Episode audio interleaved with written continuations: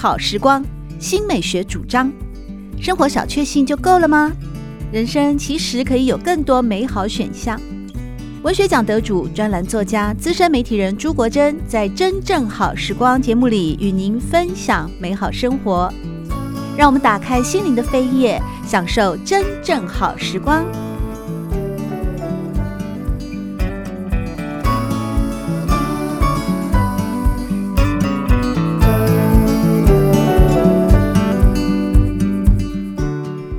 众朋友们好，欢迎来到真正好时光，我是朱国珍。在今天，我们邀请到魔药学教授侯冈本，和大家分享关于他自身的经验，以及如何开启了一趟芳疗修复之旅，全部落实在文字当中，告诉大家一场芳疗剧场的心灵之美。芳疗剧场呢，其实也是来自于侯教授。原本最早的专业嘛，哦，您是戏剧方面的专家，所以说您在接触到芳疗的时候啊，对这么多的花花草草、花草果木啊，书里面最常出现的，那你要怎么去认识它呢？你要怎么去辨认它呢？你要怎么去组合它呢？于是您就从导演学的观点哦，从这些精油不同的成分、不同的来源、不同的名称，你去领悟到了一种叫君臣佐使的概念。我觉得这个概念。太有趣了，特别是还跟中医用药的一个概念是相通的。没错，因为其实中医的君臣佐使，它会有一个什么病症，它找出一个主力的药。嗯、那主力药出来的时候，它力道不够，要用旁边的药来帮助它。而这个君臣佐使的概念，它就很像我们在导演在排演员排卡司。然后哦，我今天女一女二，对对对，男二对男主角女主角，你要先定出来之后，然后你要去帮他找他的配角，找他的龙套，甚至于客串的角色。哎，我觉得太有趣了，我居然用导演学的这种所谓的调场面调度的时候，是跟君臣佐使是。概念相通的，并且植物的世界跟人类的世界好相似。怎么说呢？也就是说，呃，每一个植物它可能背后会对应着某一种它的特性，或者是说它的情感，或者它的象征，甚至于《本草纲目》会记载说，这个植物它背后它可能能对应到解决人的什么问题。后来我就发现到说，越看越像，就是我们讲的那种众生相哈。就那导演他的。工作是他要去穿透人心人性，而那芳疗师他就是去穿透这些精油的功能。后来我就发现他说，诶，它好相似哦。于是我用的是去了解人心人性的那种喜怒哀乐啊，角色的变化，然后去认识，如果每一支精油就是一个演员的时候，然后我怎么去了解你这个演员的特质，然后一旦我这台戏需要调度一个什么样的呃配方的时候，我就请你上场。对，是用这样的一个概念，然后我把我们遇到的这些遭逢到的各种的病症、各种的情境、各种的一些特殊的状况，它就是一台戏。而这时候，这台戏到底要请到什么动作片巨星，还是碰碰到什么文艺片女星，然后然后来去解决这台戏遭逢的问题？这还是需要非常博学的知识吧？你最起码要对。呃，这些精油啊，非常多，上千种了吧？是是是。因为我一走进那种店，我就头昏了。那么多瓶瓶罐罐啊，那么多的不同的植物花香啊，白果啊，你全部要辨识它，是你要认识它，你还要分类它，还要组合它，是没错。所以以您的就是宝贝女儿薇薇哦，我们之前的节目有提到，就是您在帮助她去。断安眠药啊，你把它当一出戏，是，所以这个时候呢，它的呃第一个要素就是要放松安神嘛，是是是。那你最早主打那个放松安神的精油的时候，你是选择了薰衣草跟甜橙，是，但是最后还有一支很厉害的叫保加利亚玫瑰，那那一支保加利亚玫瑰是我。就是骗读所有的芳疗书，然后针对我女儿症状的时候，都提到这一支。可是他都说这一支非常的贵，然后他们也都提出了一些相对应的配方，嗯、但是相对取代的配方，对取代的配方都是比较没那么贵，比方您刚刚讲的薰衣草啊、甜橙啊或其他的。但天下父母心，我就觉得说好，既然大家都说它很有用，那。他就算在大家都说，就是很多的对对芳疗书都专业书都对应到了，因为然后在刚好实验的结果，对，还有一些然后一些实实就是他们讲的一种实证的东西。实证那刚好保加利亚玫瑰，它这个东西它最强化的就是在处理比方女性的皮肤问题，或者是啊一些什么安安神的东西。嗯，那更重要的是回到这个植物背后的象征，它是圣洁的母爱。那我女儿是一个没有妈妈的孩子，那我就想说，那如果气味它刚好它的物理上的物质的物质性的这个东西能帮助你的时候，那它的精神面又是一个象征母爱，你能不能被？这样的一种香味的气息拥抱，于是我在调整这些所谓的君臣佐使的过程当中，就有一支很重要的配方叫保加利亚玫瑰。后来那一支配方下去之后，我女儿跟我说：“爸爸，我被保加利亚玫瑰打昏了，我不用再吃安眠药。”啊，好神奇哦！是，所以它这个比例上应该是。很多吧，因为基本上当时小孩子被医院开的那个安眠的药药剂是蛮重的。嗯，那我后来就在想说，呃，我如何从我当时有跟他小孩的医生在讨论说，因为这些药物它对症的问题，你可不可以告诉我，我用。其他的精油来跟他做一个类似像替换的动作，嗯哎，就替换的过程当中，我觉得它是有效的，只是相对应来讲，就是说精油的那个整个成本是比那种就是西药的那个成本高非常的多。可是后来我有一个已经刚过世不久的一位演艺圈的前辈马之琴马阿姨，她当时看到微微在吃这个药的时候，她心里很难过。她说：“我一个快死的老太婆吃这么重的药也就算了，你的孩子年纪这么小。”她说：“你。”不可以让他吃这个药上瘾，因为会伤害肝肾、啊。是没错，西药都是这样。是后来他就跟我讲说，芳疗再贵，你都要想办法让他断这个药。嗯、后来也因为这个长辈在死前给我这样的一个鼓励跟提醒，他让我就是真的不计成本，哪怕是把保加利亚玫瑰当做开水用在孩子身上，我觉得都甘之如饴。还治他的青春痘嘛？是是是是是，没错，全方位的来帮助女儿。那说到这个香味哦，其实您第一次。接触到哦，是是是，唯一的时候，你就因缘际会碰到了古龙水嘛？是是是，古龙水跟香精那是呃，如果从一个香味的比例的浓淡度，古龙水相对是比较淡的，嗯，那它会慢慢的就变成淡香水或者是什么香精，慢慢的排上去。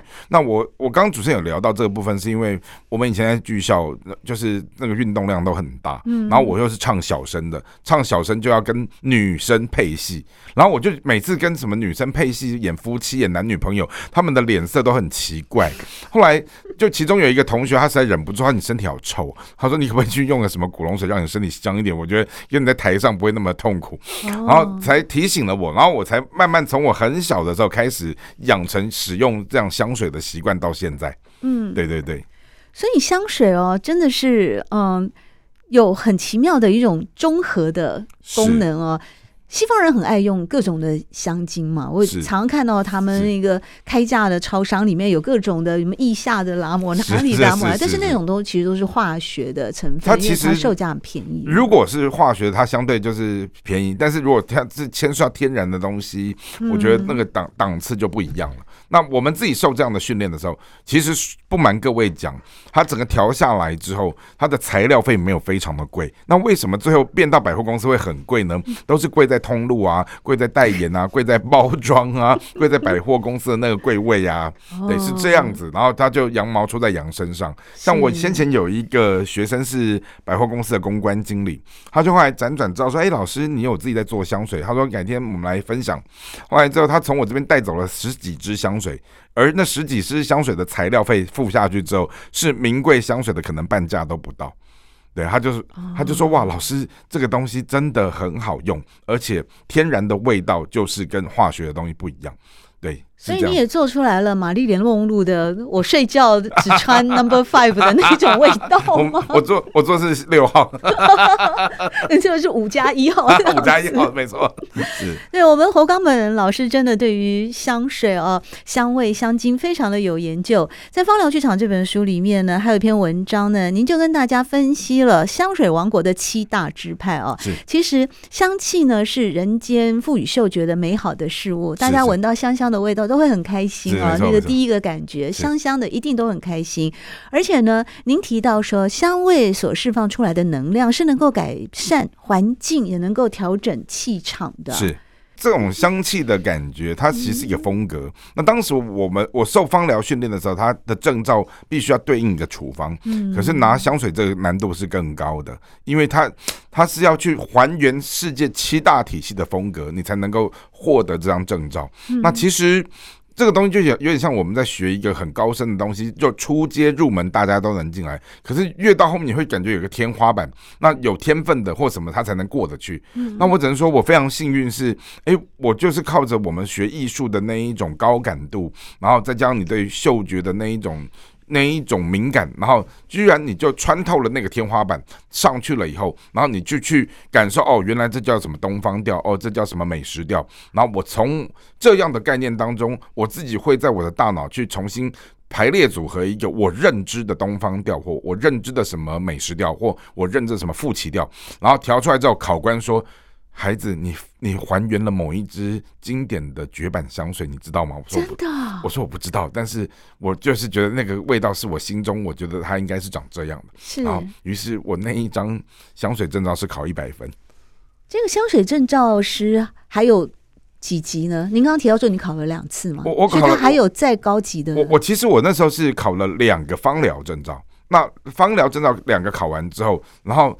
老师他就从众多的学生当中挑出最后可能不到十二门徒，然后到最高阶版是学香水，对，然后然后学学到后面的时候，我觉得我整个人好像整个脑洞被打开，并且我在去年的圣诞节，然后我我跟那个教会合作办一个园游会的时候，就发现到说香水的世界、精油的世界跟人类的世界好相似，然后我就可以把一个人的个性找到。类似的植物跟类似的那种作用，把那个人还原成一支香水，还原成一个味道。对，然后我的每一个朋友拿到之后都尖叫，他说：“为什么我拿到的味道，就原来我变成香味是长这样的？”然后他们就觉得好像心中某一个失去的一个很抽象的东西找回来了。嗯，对。那其中有一位呃文学界的一个朋友，他就跟我说，他就说：“哦，我用你这个东西的时候，觉得。”就是觉得我整个身心是平衡的，甚至有一位诗人，他从我做了十几支水果香水当中，他带走了五个水果的味道。他说：“侯刚文，你知道吗？你的这个水果香水，它是一个情绪的调节剂。”我说：“怎么说？”他说：“只要我怎么的时候，我就拿一个什么味道出来，它就可以瞬间帮助我的嗅觉，让我的身心平衡到一个重新开机的状态。”然后他就随身带五支香水，水果香水。然后他觉得他哪里不对劲的时候，因为有一些。比较高敏感的人，他们诶用嗅觉来去平衡他的感受的时候，诶也可以因为这样的让有一些人得到帮助，我觉得也蛮棒的。在那个芳疗证照要继续进阶，迈向最高级的时候，是要向香水挑战的啊！是是。所以，当这些花果草木的珍贵精油的气息，一旦从治疗性的精油目的转换成装饰性的香水功用的时候啊，即便是相同的气味，精油不同的载体诠释也是会改变的。所以，同样的香味做成精油的香跟香水的香会有不同的。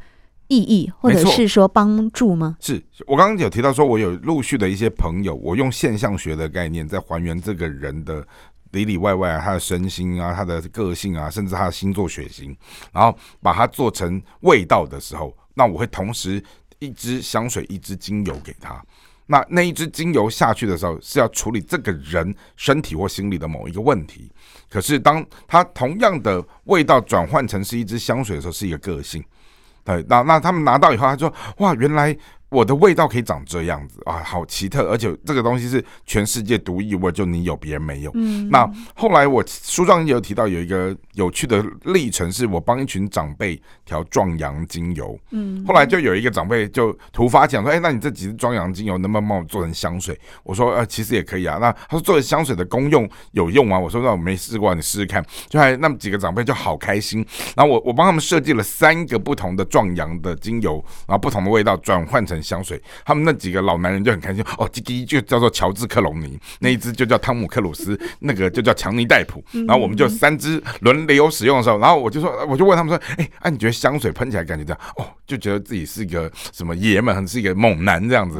然后其实那群男生他们闻到味道是一种很刺激、很直观的东西的时候，嗯、也会瞬间带给他某一种奇特的欢愉或力量，我觉得蛮有意思的。是是是，这些属于自己的味道，我们要怎么寻找？还是要透过芳疗师来给予一些呃建议呢？所以自自己的味道，有时候这东西我们就要看说它到底它强化的是什么，或它少了的是什么。嗯、那好比说，我们回到精油在设计的时候，一定是它少了什么东西，我要补什么东西给你。对，那往往那个少了的补了的东西，然后我们再配搭配这个人的一些内建既有的个性啊、特质啊，然后做好了以后，它就会变成是一种很奇妙的味道。那坦白讲，我也试过把几个很臭的东西放在一起调的时候，到底什么是很臭的？比方说有一些精油的味道，像什么脚臭味啊，或有这种精油，对，甚至有一些什么什么样的花果草木会，对，比方说像有一支很臭的精油叫血草。那那个血草就很像脚臭味的臭味，它的功能是什么？它，它如果会存在，继续存在于精油世界，它一定有它承载。没错，因为其实除了血草之外，还有一些味道非常呛的，什么肉桂啊、什么月桂啊、丁香啊这些东西，都什么黑胡椒，那。他们的存在都有它的价值跟功能。那当然，我在调香水的过程当中，我发现了一个很奥秘的东西，就是我我们觉得再完美的人，他身上都有残缺。那我就把那个残缺感，再香的味道，我一定至少偷偷藏一个臭的配方。而那个臭的配方下去之后，不是影响这个香味，而是让这个香味变得更立体。哇，真的好有学问哦！是，没有想到。就那个精油啊，平常呢，我也是偶尔拿来抹一抹啊，闻一闻的，竟然对我们整个人的身心灵哦，这么说啊，其实它是会有一些很奇妙的一些帮助啊，或者是一些奇妙的平衡啊。那么我们来聊聊关于味道，因为芳疗剧场里面，您有一篇文章也特别提到了爸爸身上的味道。哦，那您自己的那个属于您的香味是什么呢？爸爸的香味又是什么呢？是因为当时我在我的生命过程当中，我有去去寻找一个类似像香水在我身上记忆的光谱。我年少时可能十几岁。这时候用的是什么海洋风运动香，然后慢慢的转换成果香，然后有一段时间，大概三十多岁的时候，开始会去寻找一种像花香的比较中性的男性香水。那到了现在，可能已经半百了以后，用的就会比较是那种木头的味道。对，所以它就是一个生命的历程，就是这样转化。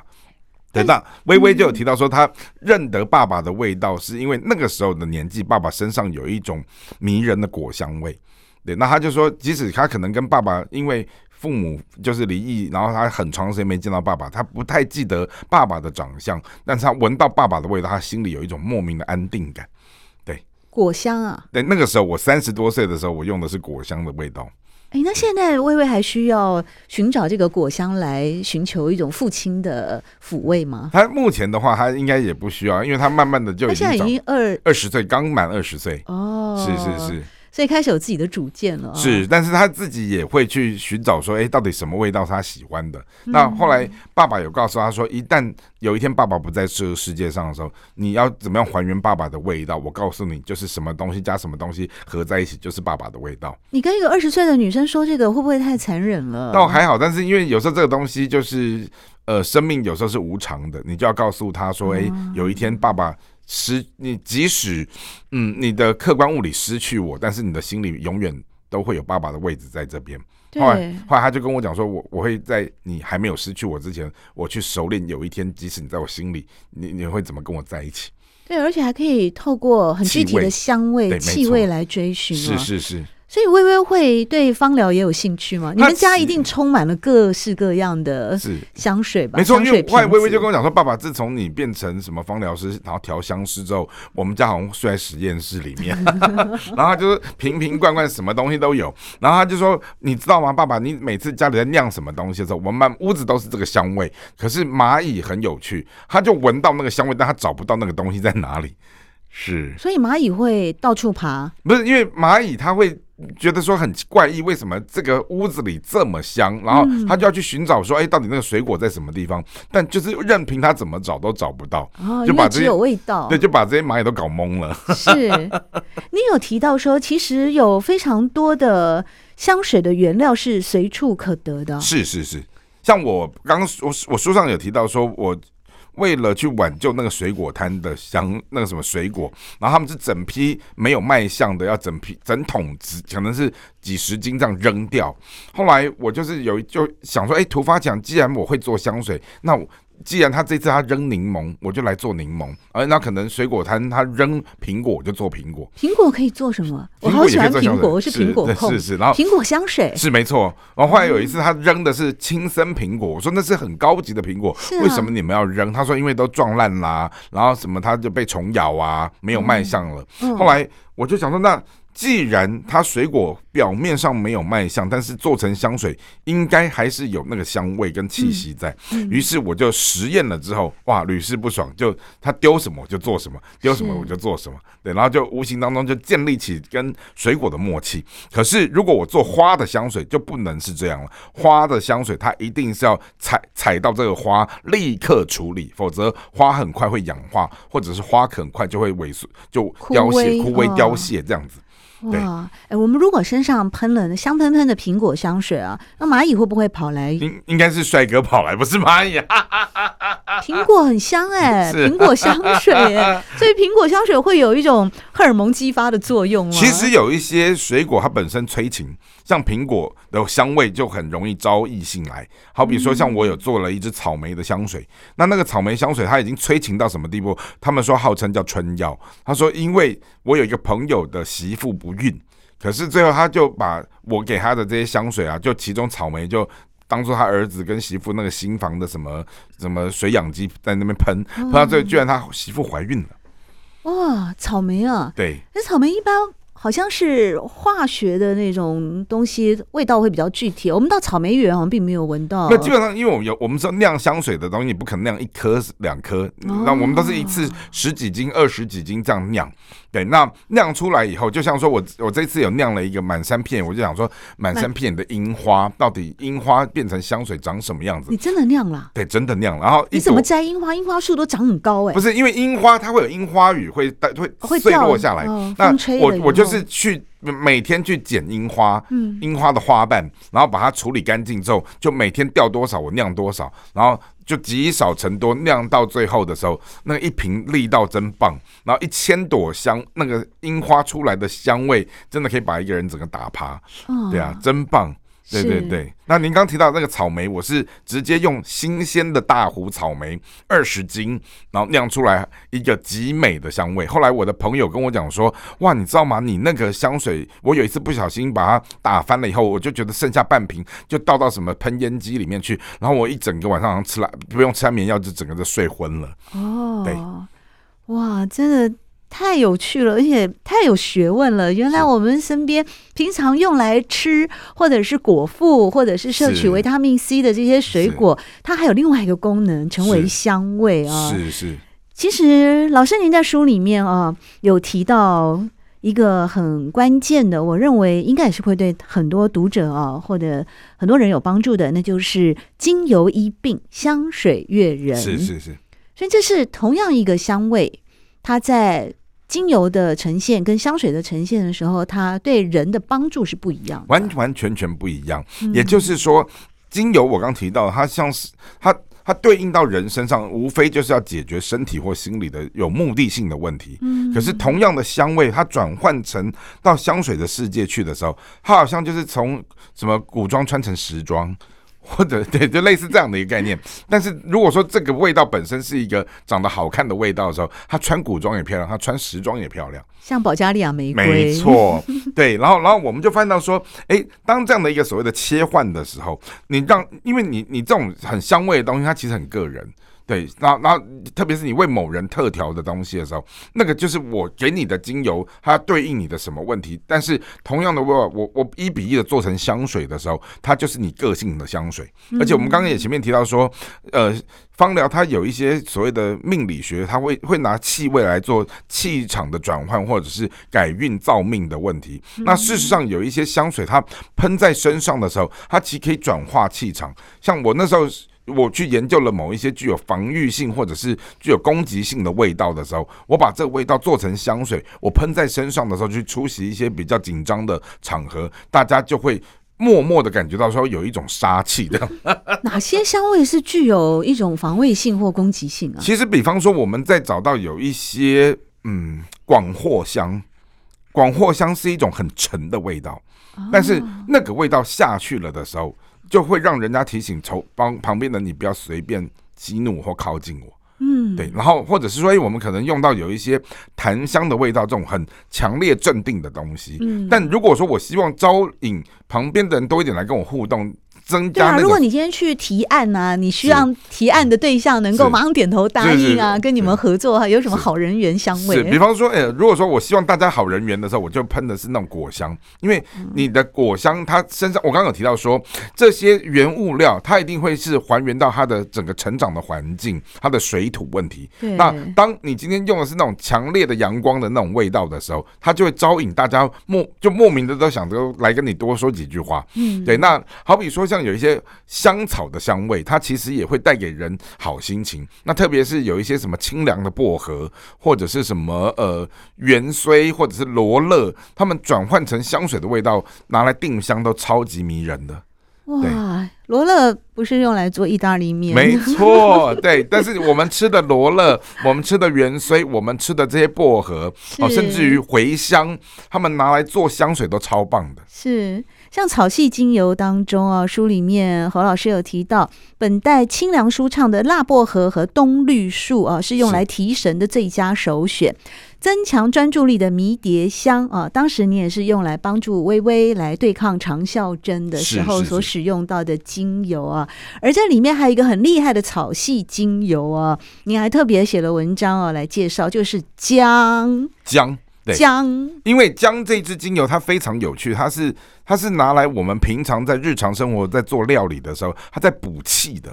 那一旦当这个人的气比较虚的时候，那你知道我把姜的精油，特别是冬天涂抹在脚底，或者是我把它。用热水在浸泡的时候，你你那种整个虚寒会得到某种程度的被补充能量，对，非常神奇。我知道喝姜汤啊，嗯、哦，红糖姜汤都是对，尤其对女生啊有暖和的作用，是很有帮助。但是它拿来作为精油，不会辣吗？嗯，基本上它的那个土味、蒿味很重。嗯，可是就我刚刚讲到说，其实有一些精油的效力很强，但是它味道不见得很舒服。对，好比说什么岩兰草、姜啊，什么血草啊、肉桂啊、丁香这些东西，味道都很重。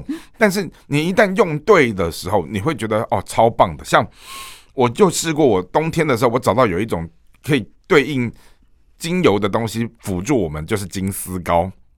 我用我把我把我需要的部位贴上金丝膏之后，滴上几滴对应的精油上去的时候，那个神奇的效力，仿佛我们在骑脚踏车的装马达。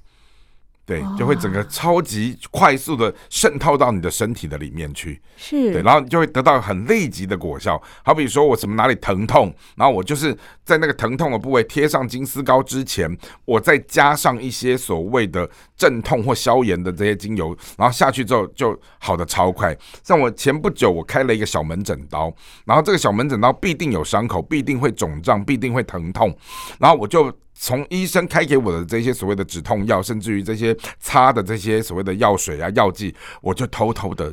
滴了一些精油下去，结果文献说这些疾病伤痛什么伤口的复原本来应该是要三十天，他十天就好了，差不多八成了。在书里面呢，我们侯刚本老师也跟大家分享，其实真正最珍贵的配方是这个方疗师在调制配方的过程中，为这个配方放入了更多更多对于对方当下处境的祈福与祝祷。尤其是侯刚本老师，嗯、呃，在为宝贝女儿微微啊，在治疗。他的一些病症的时候，也因为有着父爱的无价，更显出了芳疗配方的无比珍贵。而如今，侯冈本将这份满满的父爱转化成照顾身边亲友的亲情与友情。希望大家都能在这些配方当中呢，拥有热诚无价的真心，而且透过芳香气息杀出重围，走出困境。真正好时光，我们邀请到的是魔药学教授。侯冈本和大家分享的是他的最新散文集芳疗剧场和大家所探讨的正是魔药学教授的奇幻炼金术。谢谢侯教授。谢谢。